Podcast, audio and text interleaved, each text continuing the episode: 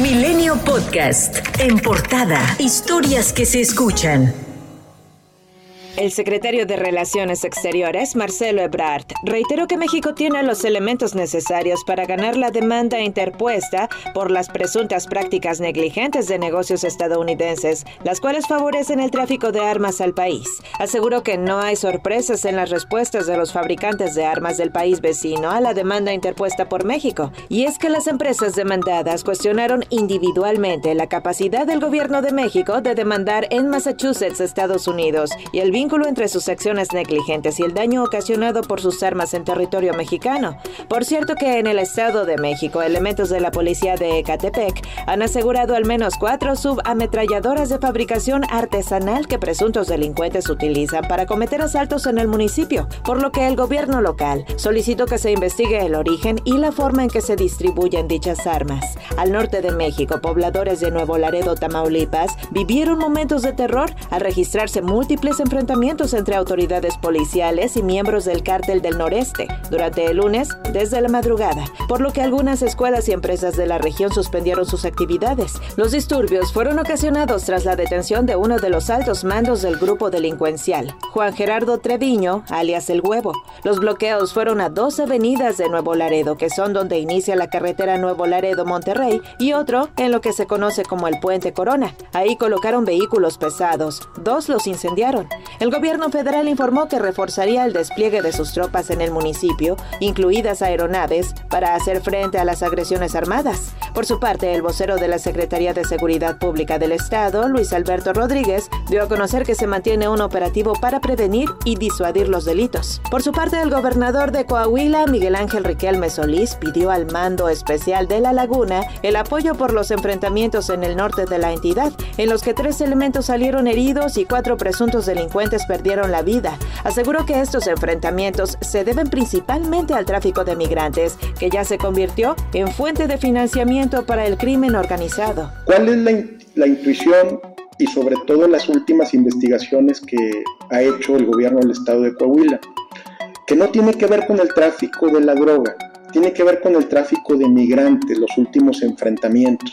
Mientras en Michoacán, la Fiscalía ofrece una recompensa para quien dé información que lleve al paradero de seis hombres que habrían participado en la masacre de San José de Gracia, donde al menos fallecieron 11 personas durante un velorio. Por cada uno de ellos, la Fiscalía Estatal ofrece 100 mil pesos. Y derivado de los hechos violentos ocurridos en el estadio La Corregidora el 5 de marzo, cuando se realizaba el partido Querétaro versus Atlas, la Fiscalía de Querétaro informó que cumplimentó tres órdenes de aprehensión más contra presuntos responsables de la riña. Con estas detenciones suman 25 mandatos ejecutados por la misma razón. En tanto, los presidentes de la Federación Mexicana de Fútbol, John de Luisa, y de la Liga MX, Miquel Arriola, asistirán el próximo jueves a reunión con la Junta de Coordinación Política de la Cámara de Diputados para revisar las acciones para prevenir riñas entre las llamadas barras de los equipos.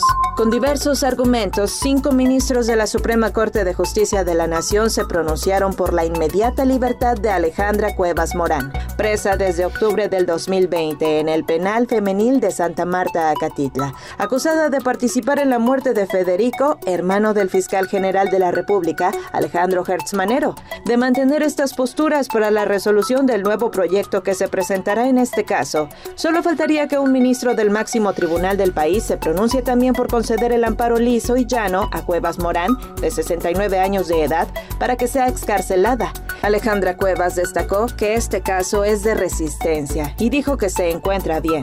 La Fiscalía General de la República dio a conocer que investiga al youtuber Chumel Torres tras la denuncia interpuesta por la senadora de Chihuahua, Berta Carabeo, en materia de violencia de género.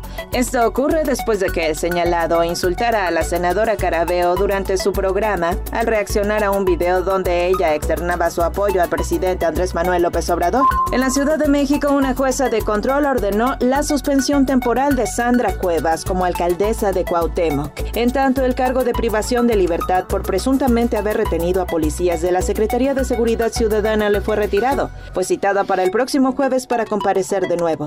Sandra Cuevas calificó como excesivas las medidas cautelares y reiteró que vive una persecución política, al ser esta la oportunidad para que Morena pueda recuperar la alcaldía. En el video pueden observar que ellos salen de mi oficina, se quedan afuera se quedaron ahí por un tiempo de cinco minutos platicando todos los policías.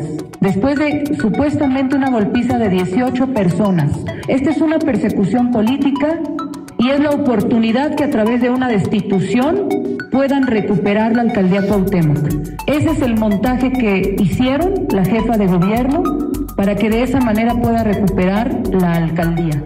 Y el vocero de la Fiscalía General de Justicia de la Ciudad de México, Ulises Lara, rechazó que exista persecución política y aclaró que la dependencia no fabrica culpables. La Fiscalía no lleva a cabo ninguna persecución política, simplemente cumple con la ley tal y como lo ordena la Constitución Política de los Estados Unidos Mexicanos. Lo hemos dicho y lo reiteramos. La Fiscalía General de Justicia de la Ciudad de México no fabrica culpables, pero tampoco realiza exoneraciones a modo. La presidenta de la mesa directiva del Senado, Olga Sánchez Cordero, turnó de manera directa a la Comisión de Gobernación el decreto para establecer que la difusión de la revocación de mandato no sea considerada propaganda gubernamental, el cual fue aprobado la semana pasada por la Cámara de Diputados. De acuerdo con fuentes consultadas por Milenio, el Pleno del Senado podría discutir y en su caso aprobar dicho decreto en la sesión programada para el próximo miércoles 16 de marzo.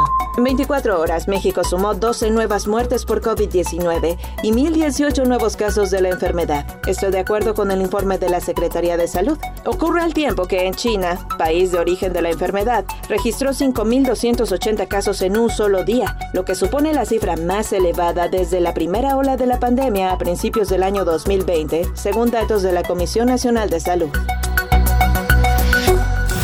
Milenio Podcast.